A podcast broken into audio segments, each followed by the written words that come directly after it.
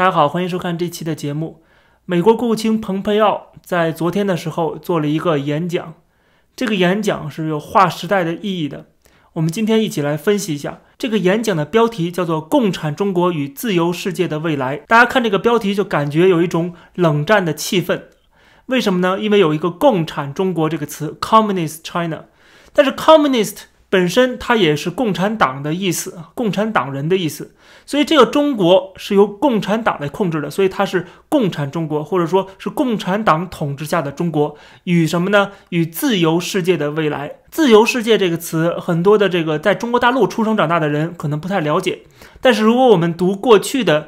国民党那些宣传文献啊，国民党的当时的这个著作的话，你会发现当时的国民党，在台湾的国民党，大陆沦陷之后啊，划分一个自由世界跟沦陷区啊，就是说中国大陆是被这个沦陷的地方啊，是红色中国。另外，包括台湾在内的日本、韩国，对吧？美国，整个欧美世界，这是自由世界。所以，共产世界跟自由世界这个对立，这是当年的这个美苏冷战时期的一个主题。啊，所以说今天再次把这个两个词拿出来用，虽然这个共产这个苏联现在变成了共产中国，但实际上大家看到了，这就是再次打响了新的冷战。不过我们再去看这个蓬佩奥的全文的讲话的话，我们会发现，基本上他就是为这个中美未来的关系，未来几十年的关系定了一个调，把中国重新定义为一个由共产党统治的、跟自由世界对立的这么一个势力。而面对这样的一个敌对的势力，自由世界要联合起来打败这个共产中国，这个是他整个演讲的一个主旨。大家看不看这个演讲啊？读不读这个全文其实没关系了。大家看我这个节目，我把它里边的所有的内容啊总结出来几点啊，我的观察跟大家讲一下啊，这就可以了。这就是几个重点精华。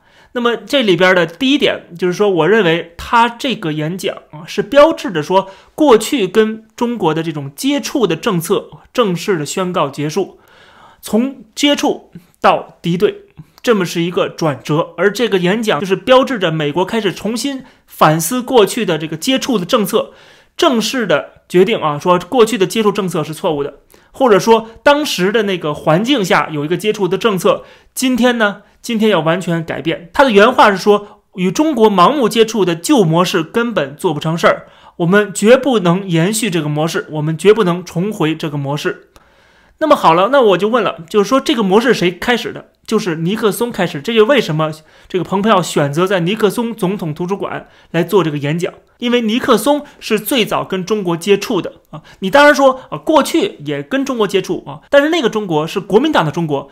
真正跟共产党统治下的中国第一次接触，理论上应该就是尼克松访华啊，就是基辛格啊，这个以他的这个现实主义外交政策啊来引导的这样的跟中国的接触，来共同对抗苏联。而这种接触今天正式画上了句号。到底美国有没有真正的说否定尼克松当年的接触政策呢？我不认为他否定了，而且这个蓬佩奥讲得很清楚，他只是说今天的世界已经完全不一样了。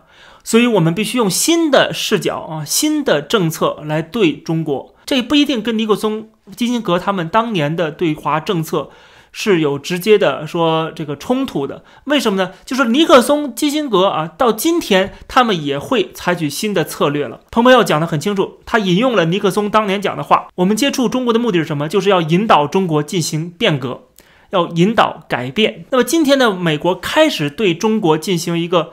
对抗性的一个姿态，其实他的目的跟当年尼克松跟中国接触的目的是没有变化的，仍然是希望中国改变，引导一个改变。所以这个美国的目的从来没有变过，美国总是希望中国能够加入到世界大家庭，能够成为自己的至少是一个小弟吧，对吧？跟日本、韩国啊这些国家一样，都成为自己的小弟，那融入这个西方大家庭啊，在美国大哥的领导下啊，大家都是这个。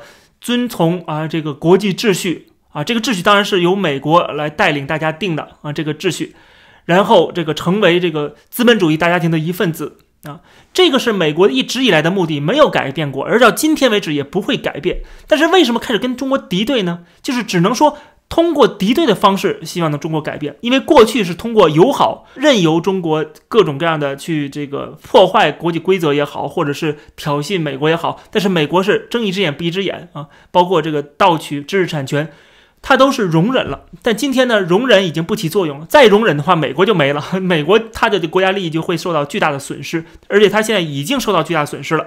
所以说他必须要有动作。那么他改变了他的策略，但是他的目的是没有变化的。按照基辛格他的这个所谓的现实主义的外交策略的话，他可能会同意今天的这个蓬佩奥的讲话。只不过基辛格他本身他是有企业的，他是有咨询公司的，呃，他是拿了很多中国政府、中国这些企业的钱的，所以他不会公开讲这些话。所以说可以看得出来，这个美国并不是否定基辛格、否定尼克松，反而是延续尼克松的这样的一个目标啊。只不过他现在采取了不同的策略，因为之前策略已经不起作用了。那么中国有没有改变策略呢？大家注意，就是中国有没有像习近平今天的外交策略？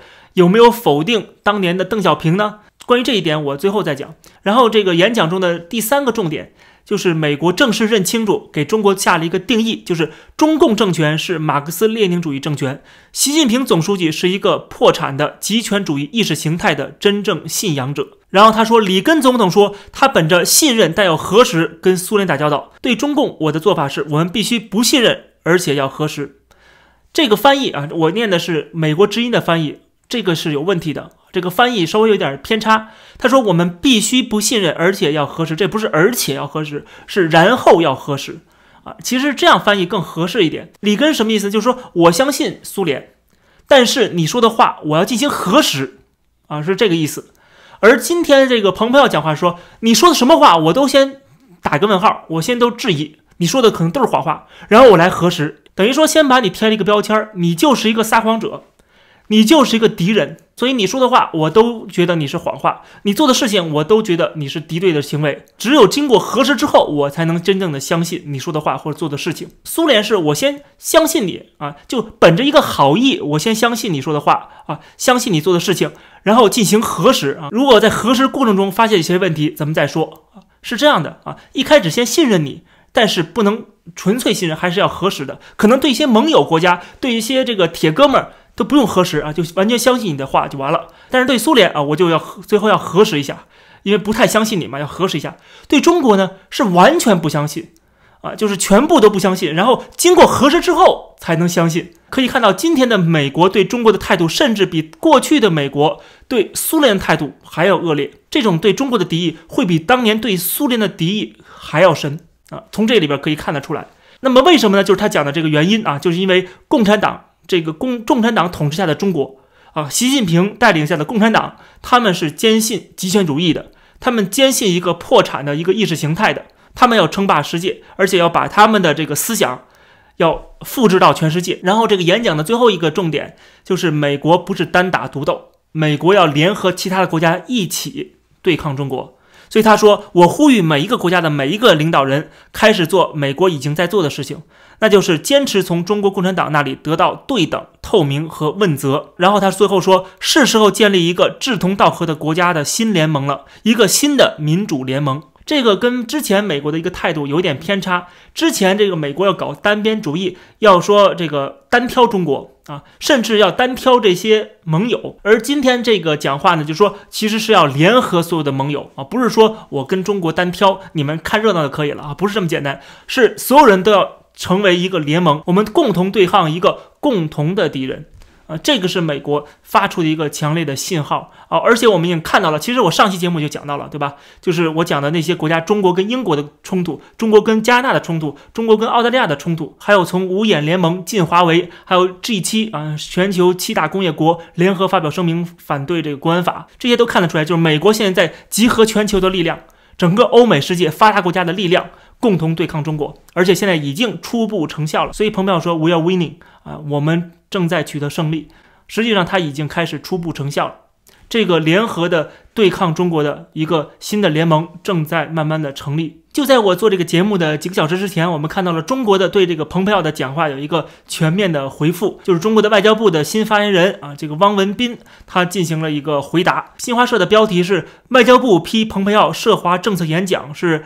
政治谎言大杂烩。他说，中方表示强烈愤慨和坚决反对，已向美国提出严正交涉。中国政府的这种所谓强烈愤慨和坚决反对，从来就没有起到过什么效果，好像。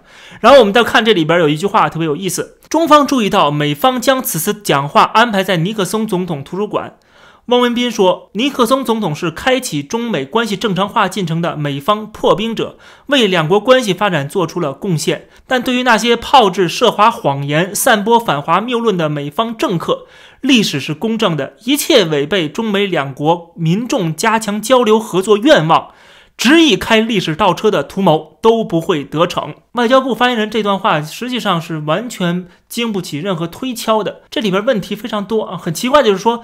你怎么知道中美两国民众的这个意愿是什么啊？他认为美国是这个违背中美两国人民的这个加强交流合作的愿望的。中国共产党特别喜欢啊，要不然代表中国人民，要不然代表全世界人民，现在又代表美国人民啊。美国民众是怎么想的呢？大家都看到了这些民调，对不对？几乎就是一边倒啊。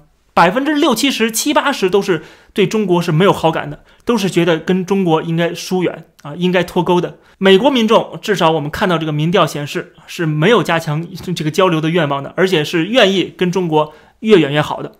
那么中国人民的愿望呢？呃，如果大家去看看这些，呃，比如说美国领事馆的这些工作人员，他们那个微博底下的这些留言就知道了。中国人民是非常开心的，觉得把美国的领事馆关闭是非常好的一件事情啊。所以说，看到中国人民也是非常觉得说美帝太坏了，我应该跟你脱钩。我应该打倒美帝，所以说中国人民也好，美国人民也好，他们的愿望都不是加强交流啊，都是最好别交流，或者是打起来更好，对吧？这个痛击美帝啊，那边是跟中国保持距离啊，这个要不然脱钩。当然你可以说这个民调不靠谱，那如果你民调不靠谱的话，我不知道什么还靠谱，对不对？什么才能代表？美国的民意，什么才能代表中国的民意？在中国，连真正的这个独立的公司进行这样的民调都不会允许的。你见过这样比较权威的民调讲中美关系的？问中国老百姓吗？首先，他们获取的资讯都是被屏蔽的，都是被呃过滤的。所以说，问中国老百姓也没什么用。但是美国人是有选票的啊，对，他们选出了一个特朗普，选出了一个川普总统，然后来跟中国进行这个脱钩的行为，对吧？所以说，中国共产党啊，就是喜欢这种说大话啊，他们总喜欢代表别人，代表中国人民十四亿中国人民的意愿啊。难道十四亿中国人民意愿都是跟美国加强合作吗？我看不见得。而且最有意思，这个外交部自己打自己脸啊，又打自己脸，为什么呢？因为他刚刚要求美国驻成都的领事馆关闭，作为报复行为啊，报复美国让这个休斯顿领事馆关闭。那好了，你刚刚说说一切违背中美两国民众加强交流合作愿望，执意开历史倒车的图谋都不会得逞。他觉得中美两国的加强合作交流，这个才是历史大事。如果你做了任何的行为，啊，这个图谋不轨啊，这个让这个中美两国不能加强交流，你这个行为是不会得逞的。那好了，那如果是这样的话，为什么你要关闭 这个成都的领事馆呢？你关闭成都的领事馆，对美国进行这样的报复，难道不是违背中美两国加强民众交流合作的愿望吗？对吧？难道不是开历史倒车吗？当然你有理由，对吧？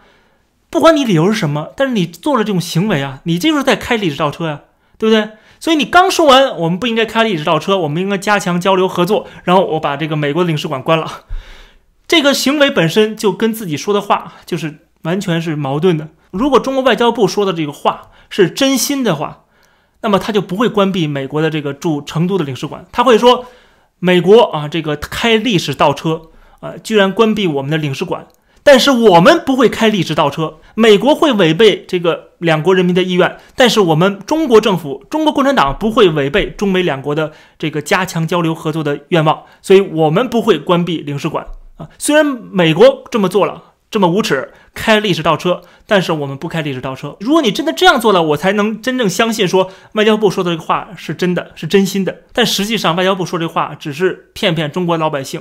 他不是真心的，因为他自己心里清楚，共产党自己心里清楚，中美脱钩反而是中美两国人民的意愿啊，至少是中国底层人民的意愿，呃，五毛的意愿，也是这个美国大多数人民的意愿。而外交部发言人说这段话啊，错误百出、漏洞百出的这个谎言，他说美国是谎言，实际上他自己说的这段话都是谎言。这个时候，我们就不得不看看过去中美在蜜月期的时候，当时是什么一个情况。我正好找出了一本书，就是这个《邓小平文选》第三卷。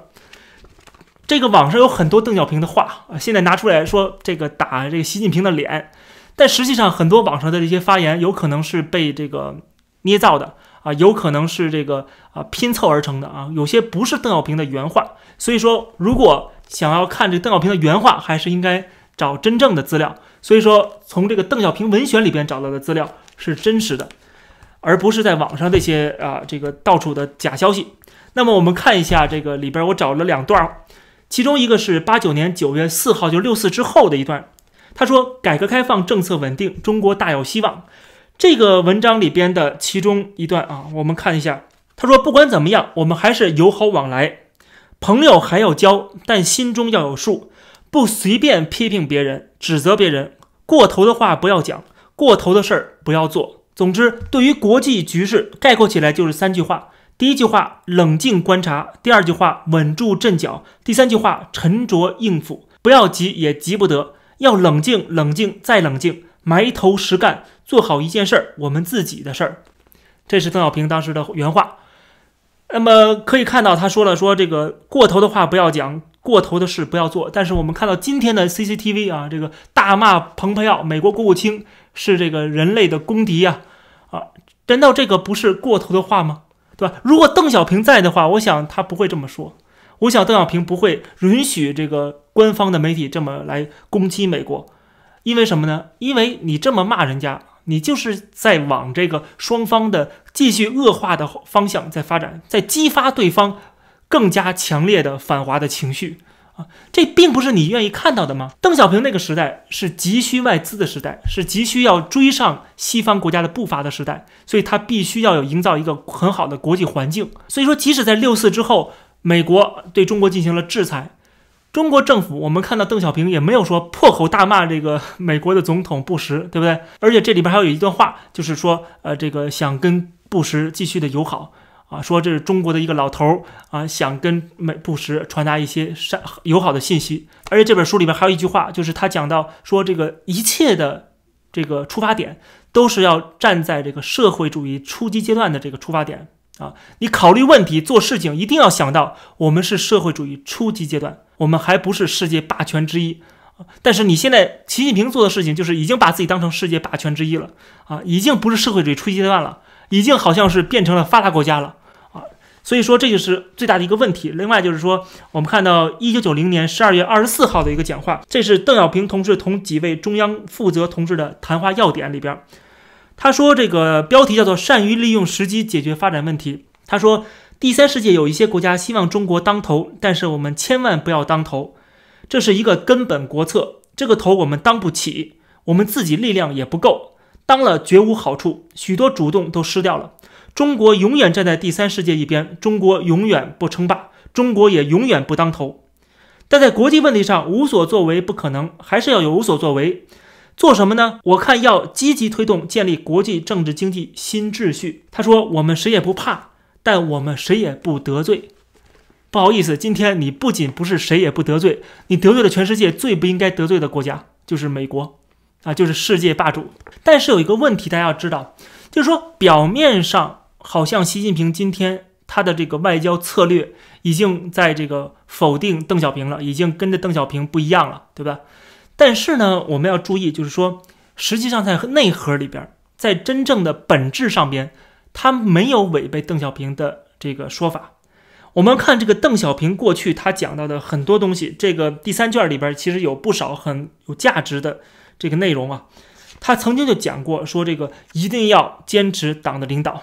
啊，一定要坚持中央的权威，这邓小平说的，说稳定是绝对压倒一切的。邓小平一方面是要努力的开放啊，在国际上把自己姿态摆得很低啊，为了什么？为了发展。就像他自己说的，没有改革开放就没有希望。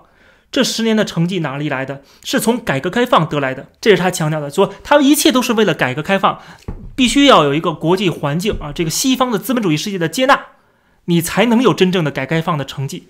啊，这是邓小平的这个理论，但是邓小平同时也意识到了，就是说我们开放的过程中会动摇我们这个共产党的一党专政的体制，所以说他一定要有这个四个坚持，对吧？一定要有这个啊共产党的绝对领导，这个是他的这个邓小平文选里边一而再再而三强调的内容。在那个时代啊，它是可以两个是没有冲突的啊，在内部的集权和在外部的开放这没有冲突的。但今天不一样了，今天美国给中国了一个选择，要不然你就全面开放，要不然你的改革开放就进行不下去了啊，我就要全面的制裁你，围堵你啊，这个是今天美国给的中国的一个选择啊，不可能两个都让你占了。这个时候，邓小平他的这个过去的那个路线就走不了了。那么，习近平今天接替了邓小平的这个路线，他现在开始有所作为了啊。实际上，你不能完全说怪习近平把这个事情搞坏了，而是整个形势的变化让习近平面对了一个邓小平曾经没有面对的一个选择，就是说你要在中国进行集权统治，还是要继续的改革开放，营造一个很好的国际环境。这个是摆在习近平面前的一个抉择，而习近平怎么做呢？他只能选择党的利益，党的利益至高无上，哪怕是失去改革开放，哪怕是失去美国的信任，哪怕是失去这个西方国家啊，整个欧美世界的信任，哪怕是改革开放完全走不下去了，但是他也仍然要选择党啊，选择这个党的这个绝对的权威，在中国的这个一党专政的统治。这个恐怕是邓小平也会这么做的选择。别忘了六四是谁镇压的？不是还是这个邓小平镇压的吗？对吧？就是在党的利益面前啊，一切哪怕是韬光养晦也好，还是什么有所作为也好，还是说再次回到当年的改革开放之前的这个时代，至少在改革开放之前的时代，共产党还是一党专政的，对不对？还是共产党的党天下呀。改革开放是让中国人民生活好起来了，但是如果好起来的代价是共产党的倒台。那还不如回到过去，还不如大家一起穷。就是说，这个时候你必须要做一个选择了。过去是不需要做这个选择的，在邓小平这个改革开放之前是也是同样选择，对吧？当时的毛泽东选择了呃这个跟欧美的这个对抗啊，选择了老大哥苏联，但后来跟苏联闹翻了，他也选择自力更生啊，自力更生后来实在更生不下去了，对吧？这个中国经济已经是。濒临崩溃了。如果再这样下去的话，基本上今天的共产党恐怕已经不复存在了。所以他必须要赶紧这个拥抱美国大腿啊，赶紧要这个进行改革开放。所以说那个时候他也做出这样选择，选择了党，对吧？然后改革开放呢，他选择改革开放的时候没有抛弃党啊，对不对？他只是说可以两边都占，正好迎合了那个美苏争霸的一个大的环境。所以中国跟美国有一个蜜月期。但是到今天为止。这个时代，改革开放这段时代，这个条件和机会已经不复存在了，所以共产党习近平就必须做出一个选择。那他们已经很明确告诉我们，他们会选择党，啊，而放弃他们过去改革开放的四十年的成绩，这些成绩都会慢慢的灰飞烟灭的。而这个起始就是中美互相关闭领事馆，以及这个蓬佩奥在尼克松图书馆的讲话。预示着新的冷战正式打响。这期的节目就跟大家先聊到这儿，别忘了点击订阅这个频道，而且我开通了会员的功能，希望大家能够加入会员来支持我。我们下期再见。